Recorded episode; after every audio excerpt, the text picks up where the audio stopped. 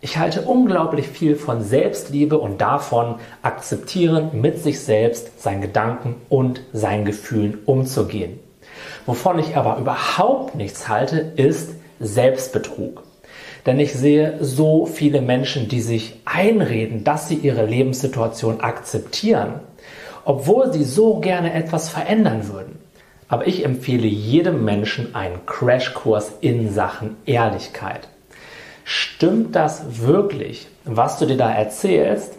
Oder ist es einfach nur eine Methode, dich nicht deinen Ängsten stellen zu müssen, dich nicht verändern zu müssen?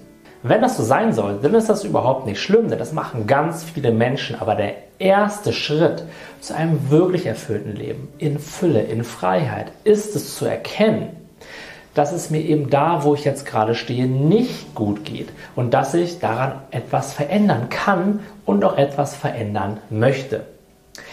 Wie immer ist dazu natürlich der erste Schritt zu akzeptieren, dass ich hier stehe, wo ich gerade stehe, mit allem drum und dran.